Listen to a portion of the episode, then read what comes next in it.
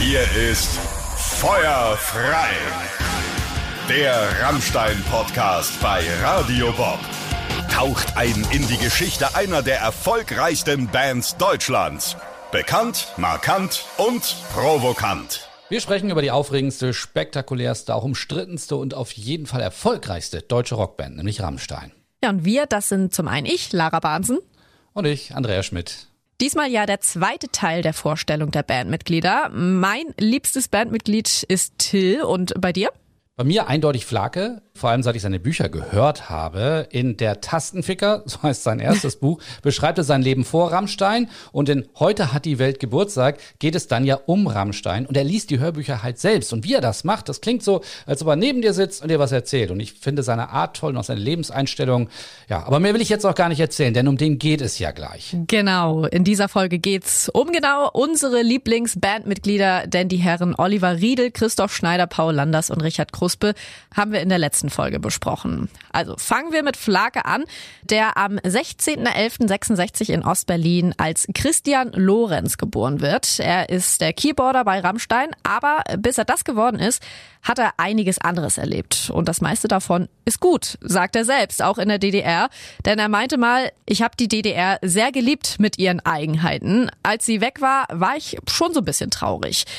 Flake wächst also im legendären Ostberliner Stadtbezirk Prenzlauer Berg auf. Dort bekommt er schon sehr früh seinen Spitznamen mit fünf Jahren und der stammt aus Vicky und die starken Männer, die im Dorf Flake wohnen. Wobei er ja auch noch einen coolen Zweitnamen hat, nämlich Dr. Flake.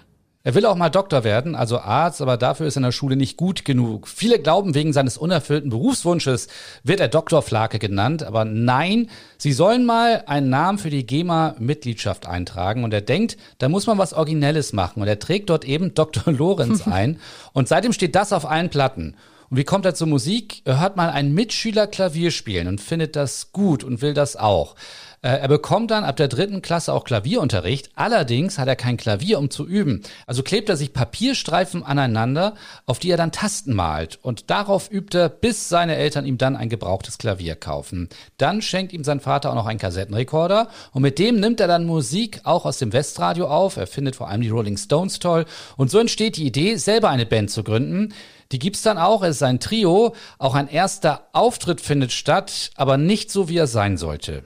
Ja, bei einem Rockschulfest sollen sie auftreten, aber äh, die zwei anderen der Band schmeißen dann kurz vor dem Auftritt wegen Lampenfieber hin. Er überredet äh, den Schlagzeuger einer anderen Band, ihn auf der Bühne dann zu begleiten. Er spielt drei Stücke. Beim letzten ist der Schlagzeuger weg und ein Großteil des Publikums auch.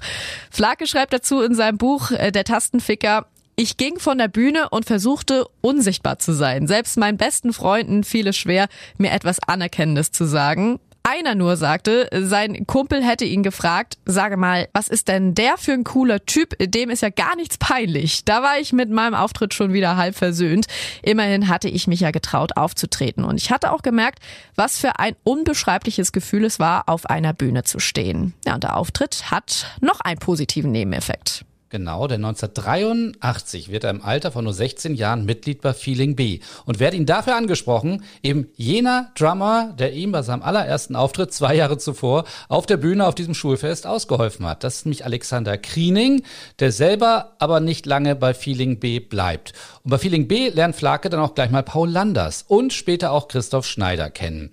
Der Sänger von Feeling B, Rompe nennt er sich, hat damals einen Schweizer Pass und genießt Reisefreiheit und besorgt dann für Flake in Westdeutschland einen Casio Synthesizer. Die Band ist dann in der DDR auch sehr bekannt, spielt vor mehreren tausend Besuchern und wir hatten es ja schon erwähnt, sie gehen dann sogar äh, auf eine kleine USA-Tour. Kurz danach löst sich die Band aber auf und Flake hat erstmal gar keine Band mehr. Da erzählt ihm Paul Landers von einem neuen Bandprojekt und er solle doch mal zu den Proben kommen. Das Bandprojekt kennen wir, nämlich heute als Rammstein.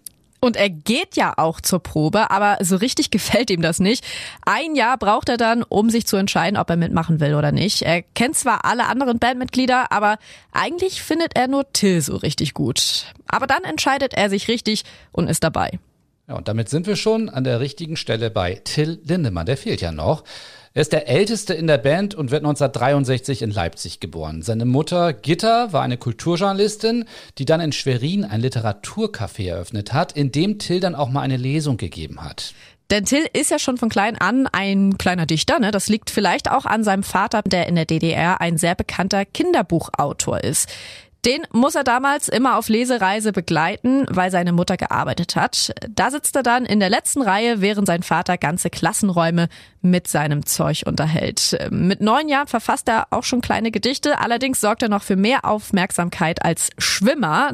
Da wird er Vize-Jugend-Europameister über 1500 Meter und wird sogar für die Olympischen Spiele in Moskau nominiert. Darf da aber nicht mit, weil er sich mal in Rom unerlaubt aus einem Hotel geschlichen hat. Till lebt nach der Scheidung seiner Eltern bei seiner Mutter, macht dann eine Schreinerlehre und zieht zu seinem Vater in den Schweriner See. Dort lebt er dann in der Künstlerkolonie Drisbit. Da baut er sich den Dachstuhl aus, da wohnt er neun Monate und diese Zeit beschreibt sein Vater in einem Buch, nämlich in dem Buch Mike Oldfield im Schaukelstuhl, Notizen eines Vaters. Hört sich erstmal ganz nett an, aber das ist kein Buch über eine harmonische Vater-Sohn-Beziehung, denn die beiden haben ordentlich Stress, so dass Till dann eben nach neun Monaten wieder auszieht. Aber man bekommt auch ganz gut Einblicke in den Alltag des Rammstein-Sängers. So schreibt der Vater da, mein Sohn hat keine ausgeprägten Neigungen. Er bastelt lieber am Auto rum, geht angeln, lässt sich von sogenannter Unterhaltungsmusik betrommeln, von Fernsehkrimis fesseln und baut wie dieser Tage ein Schaukelstuhl. Verrückt. Musikalisch wird Till dann im Jahr 86 aktiv. Da ist er immerhin schon 23 Jahre alt. Da ist er dann Schlagzeuger in der Band First Arsch. Das Arsch steht für Autonome Randalierer Schwerins. Laut Flake, der ihn da als Zuschauer gesehen hat, spielt Till nicht mit besonderer Raffinesse, aber mit unheimlich viel Kraft. Und bei der Zugabe steht Till dann auf und singt. Und das sei einer der schönsten Songs gewesen. Und schon da zeigt sich, welche besondere Stimme er einfach hat. 92 veröffentlichen First Arsch sogar ein Album, Settle Up. Und dann gibt's da aber auch noch diese neue Band, nämlich Rammstein. Und Richard Kruspe ist derjenige, der Till überredet, bei Rammstein nur zu singen. Er sagt dazu mal, Till ist in erster Linie ein Entertainer und in zweiter Linie ein Musiker. Du hast kaum jemanden, der beides vereint und er hat eine eigene Stimme. Er ist aber nicht nur Sänger bei Rammstein. Daneben hat er seit 2015 ja auch noch sein Zweitprojekt Lindemann. Auf der ersten Platte singt er da auf Englisch, danach auf Deutsch und alle Platten landen sofort auf Platz 1 in Deutschland. Und er hilft auch mal gerne bei anderen aus. Äh, so singt er ein Duett auf einem Album der Pudis. Er tritt bei Apocalyptica auf für eine ganz besondere Version von David Bowies Heroes. Und bei Knorkator hat er auch mal einen Gastauftritt. Und völlig schräg, er schreibt im Jahr 2014 den Text für einen Song von Roland Kaiser. Außerdem hat er ja auch noch einen guten Kumpel, nämlich Joey Kelly von der Kelly Family. Mit dem ist er schon zweimal auf großer Reise gewesen. Einmal durch Alaska auf dem Fluss Yukon und einmal mit dem Kanu auf dem Rio Yavari am Amazonas. Davon gibt es sogar jeweils Bildbände. Till hat eine Wohnung, sowohl in Berlin als auch einen Hof in einem Dorf zwischen Wismar und Schwerin. Dort genießt er dann die Familie mit seiner Tochter Nele und seinem Enkel Fritz. Und was macht er da?